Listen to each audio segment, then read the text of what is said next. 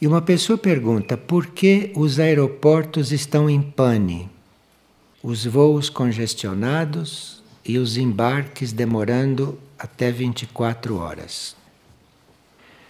Um aeroporto está muito coligado com o plano mental. Os aviões andam pelos ares e os ares é símbolo do plano mental. Então, um aeroporto é um símbolo de um movimento no plano mental. Como o mental coletivo está bloqueado, os aeroportos acabaram ficando bloqueados.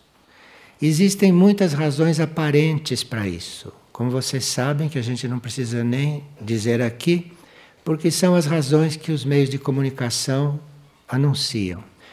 Mas o verdadeiro motivo dos aeroportos estarem bloqueados é porque eles representam o mental coletivo e o mental coletivo está bloqueado. Enfim, se cada um procurar desbloquear o seu mental, isto é, renunciar às ideias fixas, reconhecer os próprios preconceitos e dissolvê-los, se cada um pedir luz superior para sua própria mente, então com isso a gente vai ajudando desbloquear o mental coletivo. E porque as abelhas estão desaparecendo? As abelhas estão aqui na Terra cumprindo uma tarefa de polinizar as plantas e tudo isto. E se o homem está envenenando todas as plantas, as abelhas não têm por que se suicidar, não é? Continuar trabalhando na Terra seria um suicídio. Então, esta forma de vida está desencarnando, esta forma de vida está voltando, retornando para o seu lugar, que é em outra área do universo. As abelhas, como as formigas, estão aqui prestando um serviço, cumprindo uma tarefa. Se o homem envenena as plantas, não tem por que as abelhas continuarem aqui. E por que São João da Cruz, pergunta uma pessoa, diz que uma alma precisa morrer para ir ao encontro de Deus. São João da Cruz, como muitos místicos, falavam simbolicamente de certas experiências que eles tinham e que deviam passar para nós, para nos ajudar a fazer um certo caminho. Então, quando ele diz que a alma precisa morrer para ir ao encontro de Deus, ele quer dizer que para nós mudarmos de nível de consciência, nós temos que morrer para o nível em que estamos. Por exemplo, vocês não podem se transferir para o nível espiritual carregando seus apegos por coisas materiais. Você precisa morrer para os apegos materiais para poder começar a se abrir para os níveis espirituais. Porque cada nível tem a sua vibração. Então você para ir para os níveis elevados, você precisa dissolver as suas vibrações negativas e mais densas. Então, para nós mudarmos de nível, nós precisamos morrer para aquele nível onde estamos agora. Senão não se muda de nível, se fica sempre ali cristalizado. O que para a alma não é um benefício. Uma alma se sente muito pouco à vontade quando ela pode voar e o ego e a personalidade ou as forças da matéria não deixam. Quando se diz que a gente precisa morrer para um plano para entrar num outro mais elevado, isto não exclui que os planos estejam se unindo. Isto não exclui, são dois fatos paralelos. Então, enquanto todos esses níveis, todos esses planos não forem mais intercomunicantes, de forma que a gente possa se elevar com mais facilidade, então a gente precisa mesmo morrer em um para poder renascer no outro. Mas com a evolução da energia, com a evolução da consciência, todos esses planos tendem a irem se unindo. E aí a ascensão de um ser, a ascensão de uma consciência vai ser uma coisa mais suave, mais harmoniosa e que não exija tanto trabalho como, por exemplo, no tempo de São João da Cruz. Naquele tempo exigia mais trabalho do que hoje, mas hoje, como vocês sabem, ainda dá trabalho. Como vocês sabem, pelo esforço que vocês precisam fazer em vocês mesmos, não? Para subir um degrauzinho. 500 anos atrás, isto era ainda mais complicado. Agora que tenham sonhos. Uma pessoa chegou de viagem e ontem à noite ela sonhou que estava indo para o Polo Norte. O que simboliza isto? Neste caso, Polo Norte está significando uma elevação das suas energias. Então, você está indo para o Polo Norte, é sinal que você estando vindo para a Figueira, você está elevando as suas energias. Suas energias estão sendo elevadas. Polo Norte está aí como símbolo, porque se trata das nossas energias subirem das partes baixas do corpo para as partes elevadas. E a cabeça representa o Polo Norte no nosso corpo. E outra pessoa sonhou que três corpos pulavam na água. E tanto os corpos quanto a água eram de um azul claríssimo e a água muito transparente. O que quer dizer isto? Então, se eram três corpos que pulavam na água, é porque um ser assumiu a purificação dos seus três corpos: do mental, do emocional e do etérico físico. E isto que pulou na água, tanto pode ser você, como pode você ter assistido no plano astral alguém que se entregou totalmente com os três corpos à purificação.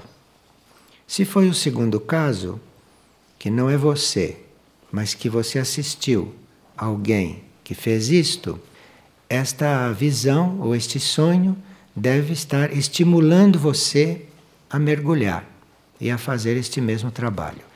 Este sonho deve ter te passado uma energia de autopurificação. E uma pessoa sonhou que o céu abriu-se e apareceram quatro seres e uma cadeira vazia no centro. Então, esses quatro seres pode ser quatro pessoas de um grupo que deve se reunir num nível elevado para poder prestar serviços. A cadeira vazia pode ser a sua. Você que precisa se elevar para se unir lá aos seus quatro companheiros. E como saber se o nosso nome de batismo já cumpriu a sua tarefa? E como é esta questão de mudar de nome? Se nós estamos muito ligados ao nosso nome terreno, então este nome tem um peso, este nome pode influir para nós. Isto não é uma realidade para todos, porque há muitos que não estão ligados a este nome terreno. Tanto faz serem chamados de qualquer forma, até por um número. Mas alguns ainda estão muito ligados a este nome. Então, quando estão ligados a este nome, aí, se o nome as impede em alguma coisa, se as bloqueia em alguma coisa, não há mal nenhum em se mudar de nome. Mas aí, se vai mudar de nome, seria bom que fosse um nome que viesse realmente ajudá-la. E não só para trocar de nome. Mas que fosse um nome que ajudasse realmente. Que ela compreendesse o simbolismo, o valor daquele nome e que se deixasse ajudar. Porque muitas vezes nós somos ajudados, mas nem percebemos. E às vezes estamos sendo ajudados e recusamos a ajuda. Então, nesses casos, não adianta trocar de nome. Agora, realmente, para aqueles que são coligados ao nome, um nome pode sim ajudar ou não. E outro dia estávamos falando a respeito da cremação, porque há muitas pessoas que têm esta preocupação se se fazem cremar ou não. E uma pessoa ficou na dúvida. Como ela tem o marca-passo aplicado, ela queria saber se esse marca-passo deve ser retirado antes do corpo ser colocado no forno crematório.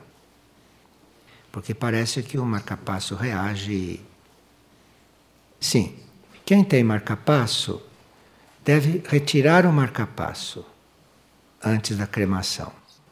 Agora, a informação que nós temos é que deve-se esperar as horas regulamentares, que são 12 horas, para retirar o marca-passo. Deve sim ser retirado, mas passadas as 12 horas.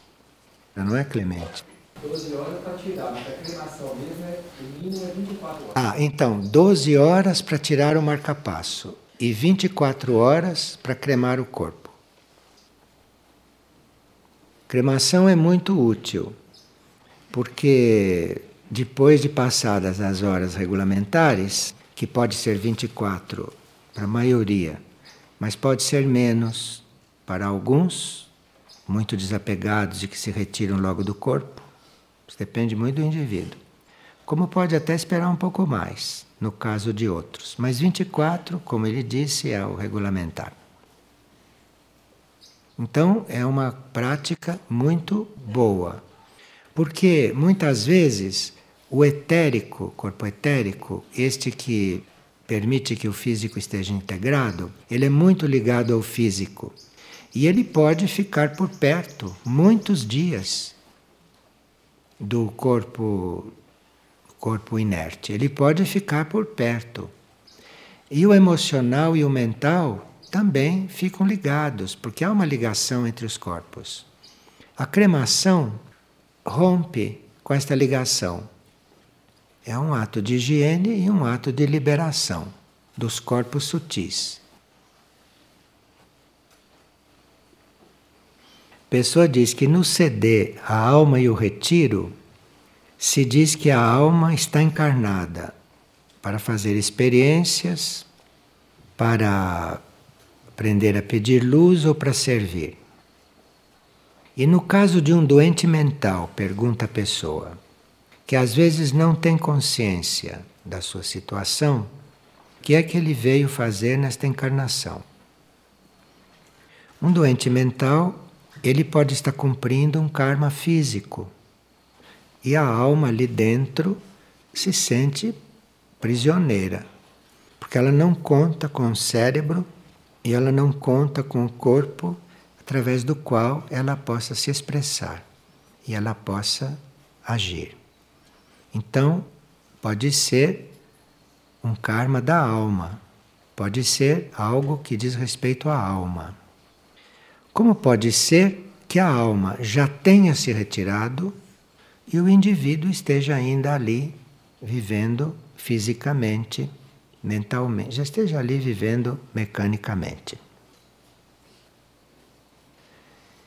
E muitas vezes esta situação da alma ficar prisioneira em um ser nessas condições, isto deve estar estimulando esta alma a finalmente deixar de ser orgulhosa e pedir luz. Porque muitos casos de loucura, ou muitos casos destes, são consequências de um orgulho muito grande, de uma absoluta falta de humildade.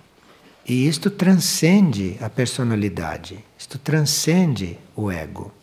Então, uma alma prisioneira em um cérebro doente deve estar aprendendo a finalmente se render e a pedir luz, e a pedir ajuda do alto, dos seus outros níveis de consciência.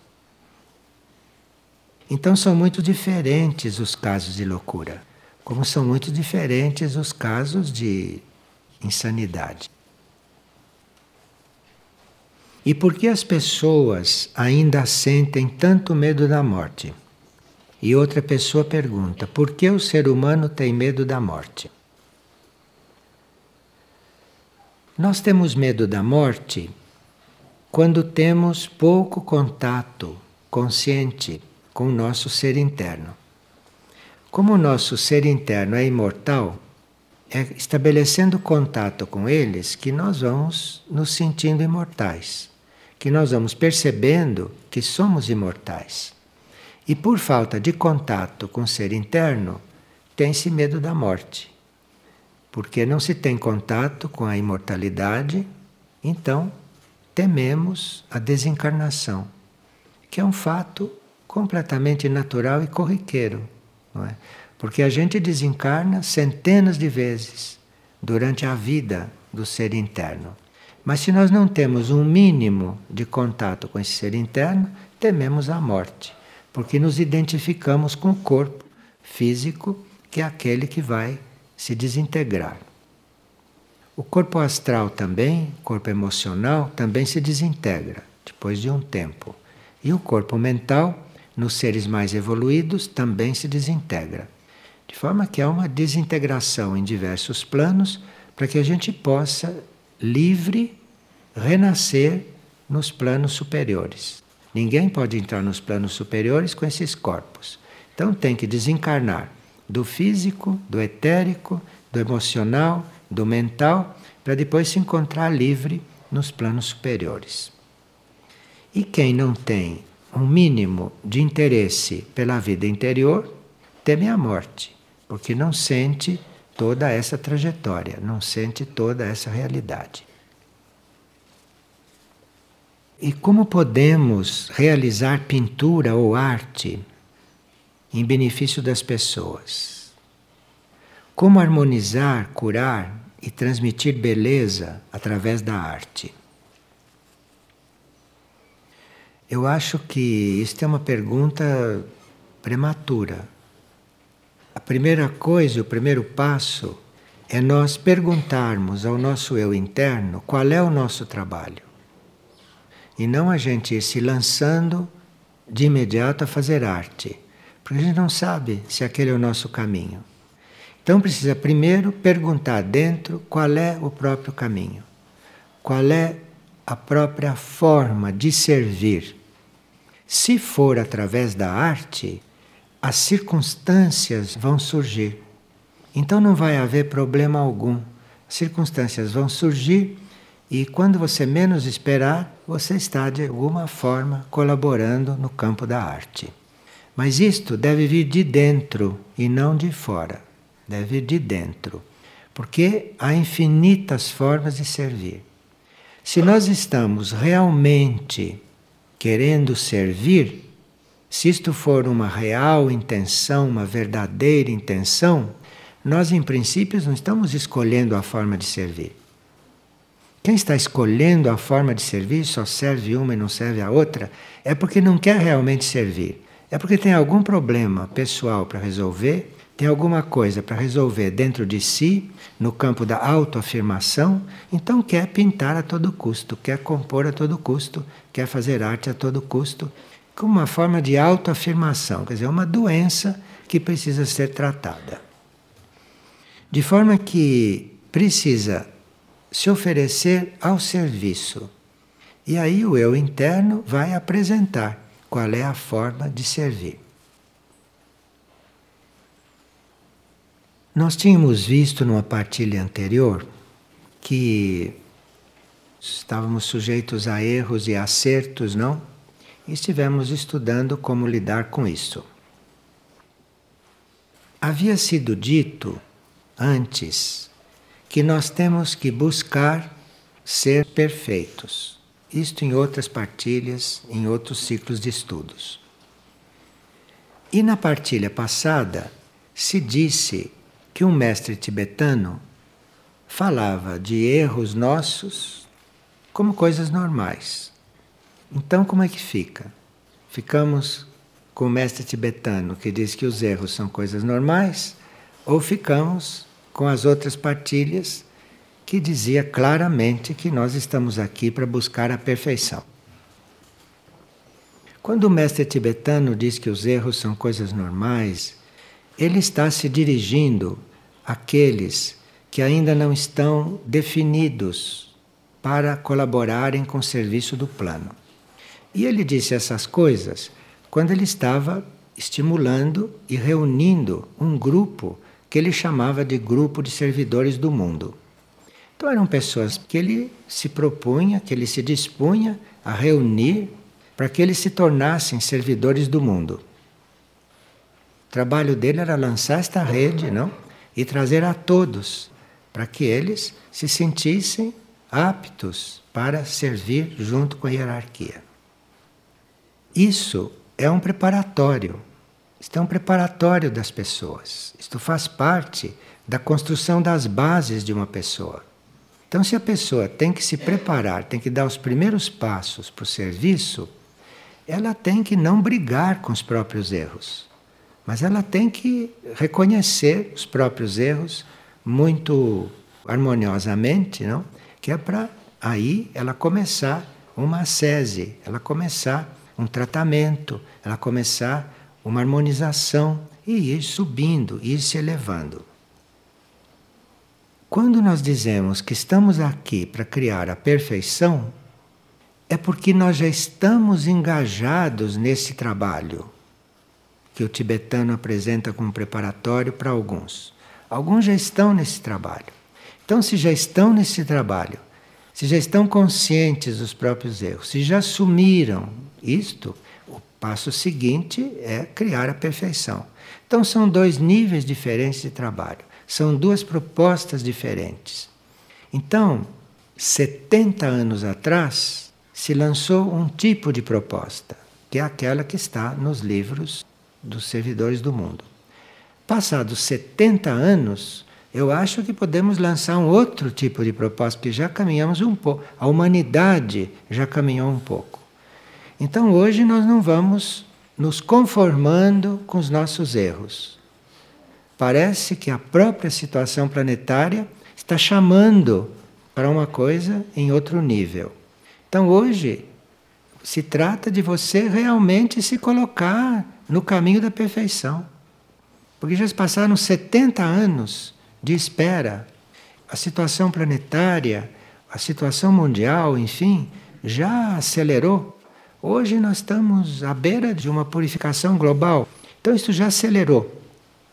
E se nós não temos esta decisão de realmente nos transformarmos, de realmente nos dedicarmos a sermos mais perfeitos, se nós não temos isto hoje, nós não vamos ter o impulso interno para lidar com as situações que estão se apresentando.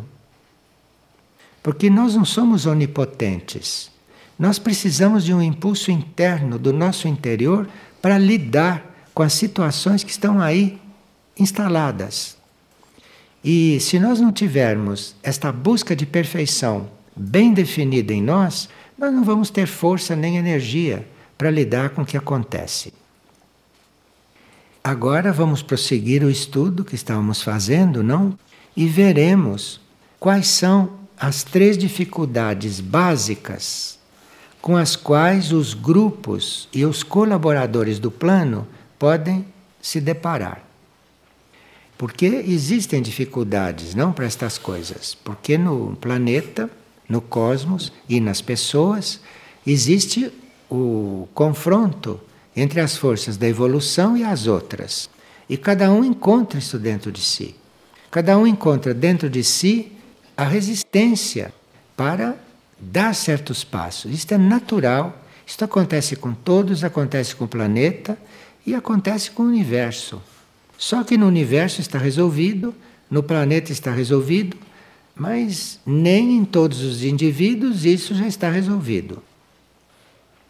Então, a primeira dificuldade que nós sentimos para estarmos em grupo e para estarmos como grupo trabalhando para o plano evolutivo, a primeira dificuldade é a pressão e a tensão mundiais sobre nós. E tem seres que já tinham feito a sua opção, tem seres que já estavam no caminho do serviço, tem seres que tinham dado até demonstração da posição que tinham tomado, mas que a uma certa altura mudam de caminho, que a uma certa altura renunciam aos seus próprios votos, renunciam às suas próprias intenções.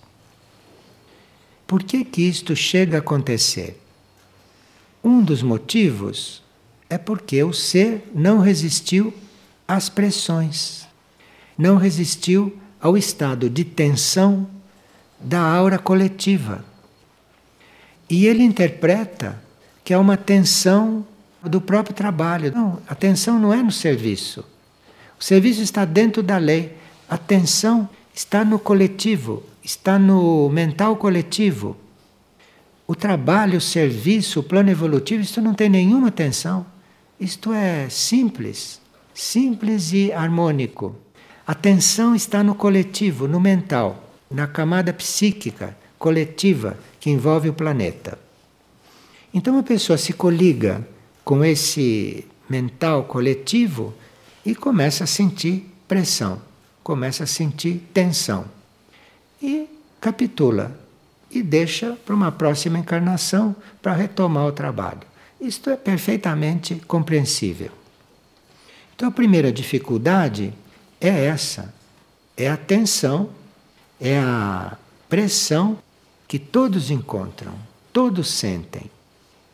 Então, por não saberem do que se trata, interpretam como se a tensão fosse do programa de trabalho, que a tensão são dos horários, que a pressão vem da necessidade. Não, pressão está no coletivo.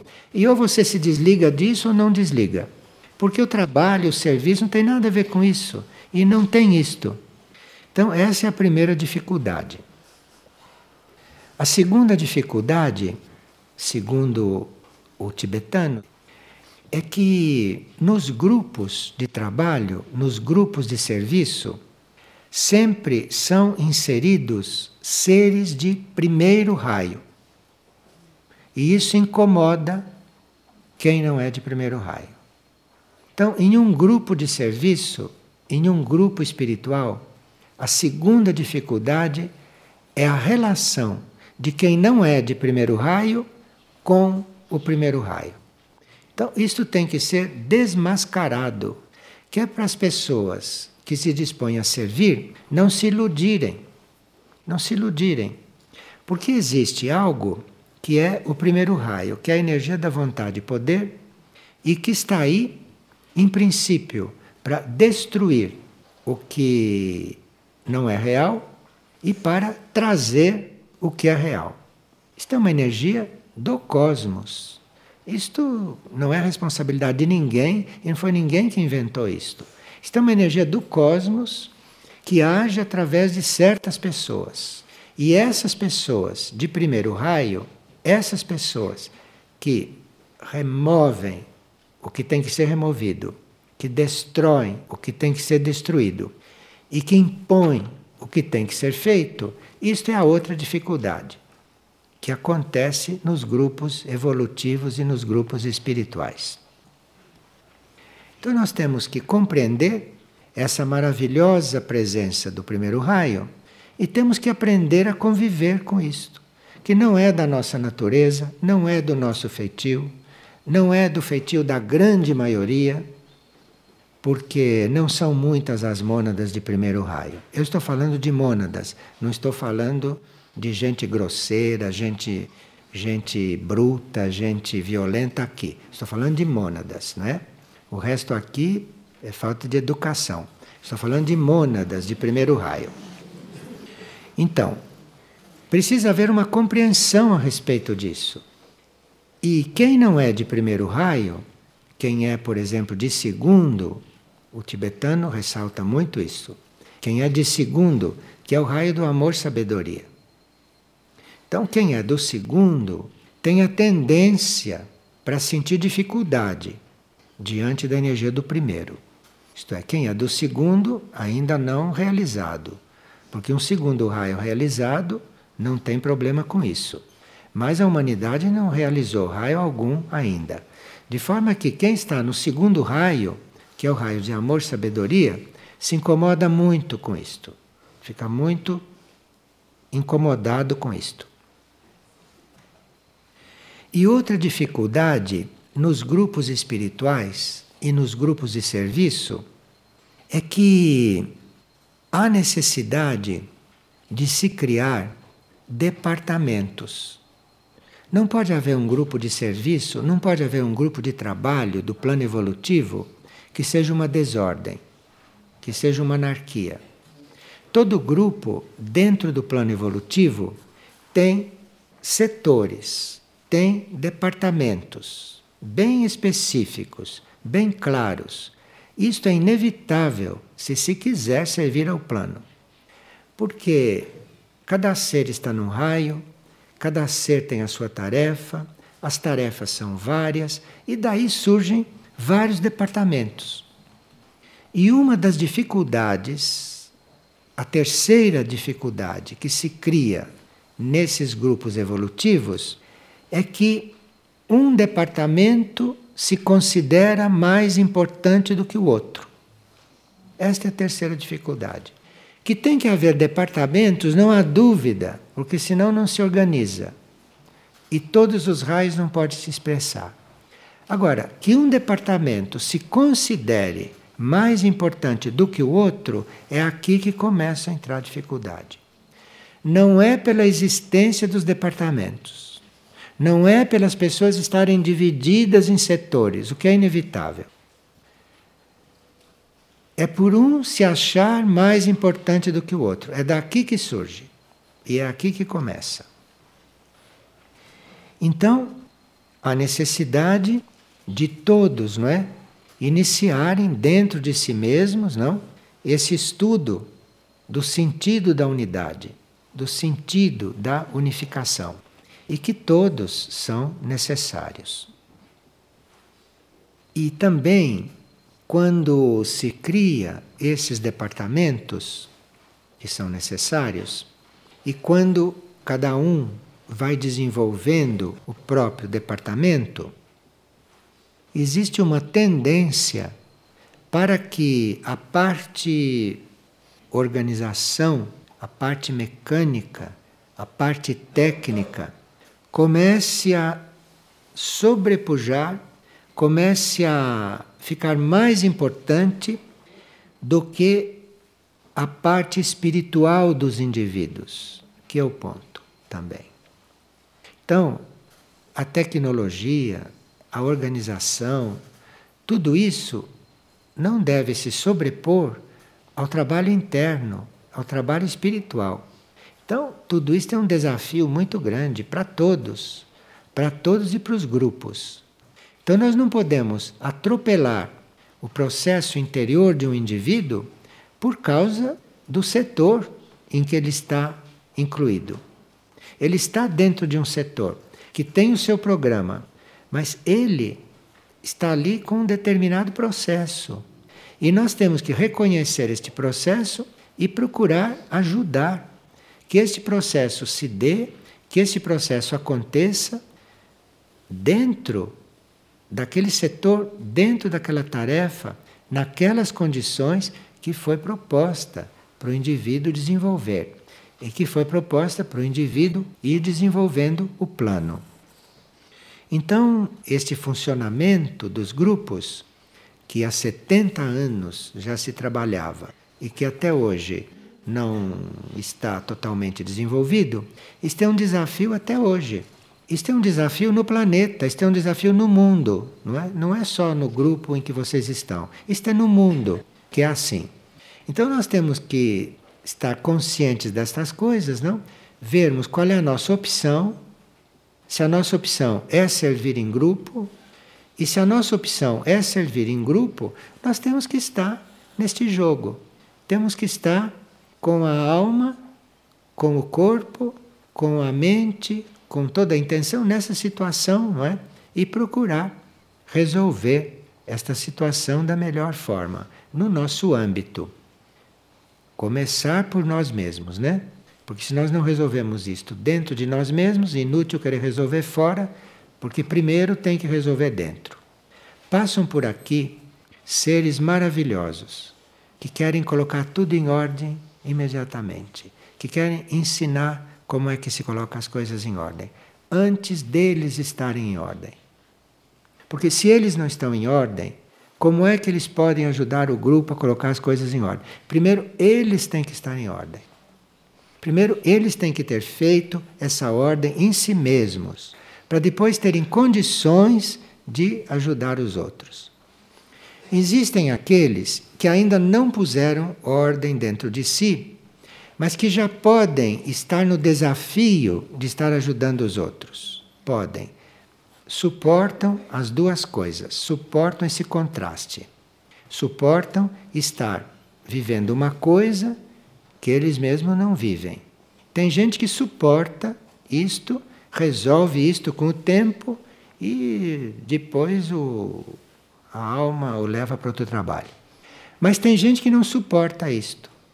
Tem gente que não suporta isto porque quando se dá com a própria imperfeição fica agressivo com o outro porque vê no outro a própria imperfeição, então fica agressivo, fica autoritário, fica crítico, fica ressaltando o defeito do outro, fica sendo impaciente.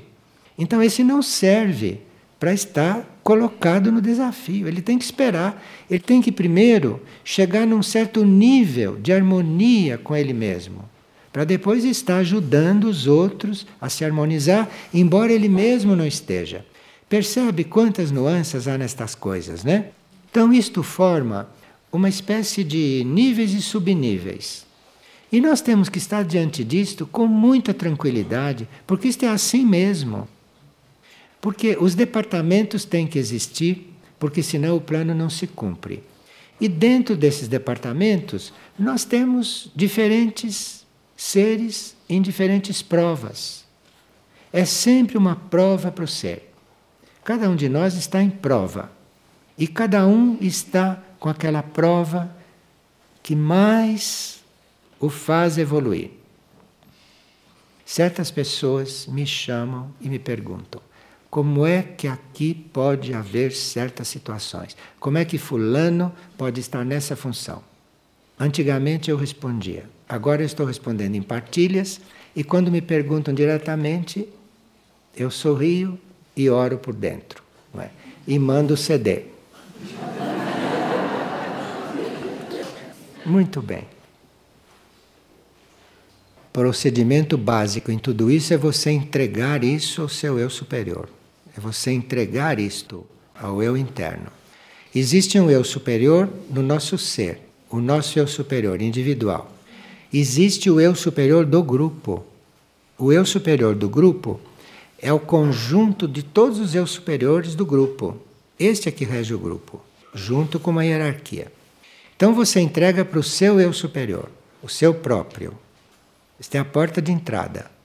Se depois de ter entregue para o seu próprio eu superior, isto ainda se apresentar como tarefa para você, Aí você começa a entregar para o eu superior do grupo. Porque o eu superior do grupo tem para quem entregar. Ele vai entregar para a hierarquia espiritual que rege o grupo. Aqui tem uma hierarquia. Você precisa entregar para o seu eu superior. O seu eu superior, se não puder resolver isso em você, e se não puder ajudar o grupo, o seu eu superior vai entregar para o eu superior do grupo. Ele está lá dentro, rodeado de irmãos. Se aquilo não conseguir resolver, o eu superior do grupo vai entregar para a hierarquia. Nós estamos neste caminho, não é outro caminho, o caminho é este. Agora, quem quiser insistir, pode experimentar. Uma pessoa sonhou que ela estava num pequeno grupo, em um plano que parecia não ser físico. E lá, de alguma forma, ela sabia que tinha que receber uma determinada energia.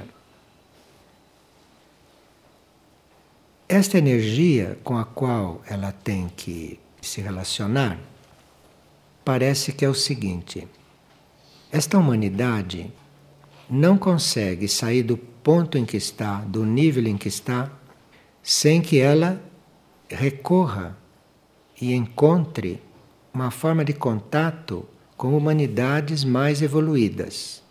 Esta humanidade em si mesma não se resolve. Nenhuma humanidade se resolve em si mesma. Cada humanidade entra em contato com outros níveis da humanidade ou com outras humanidades e é ali que ela vai começar evoluindo. É nesse contato. Por isso é que nós tivemos vários livros nos apresentando as civilizações intraterrenas, as civilizações extraterrestres, para que cada um de nós faça este contato interior, para cada um de nós sintonize com isto. Porque estando em contato com algo superior, aí sim vai conseguir se elevar do próprio ponto. Isto é uma realidade nesta humanidade. Então, a energia é esta: é nós estarmos buscando contato com civilizações superiores, com seres superiores, que é para isto ir nos elevando, para nós irmos sendo atraídos e chamados. No nosso nível, isto não tem solução. Precisa este contato com civilizações, com seres, com níveis superiores.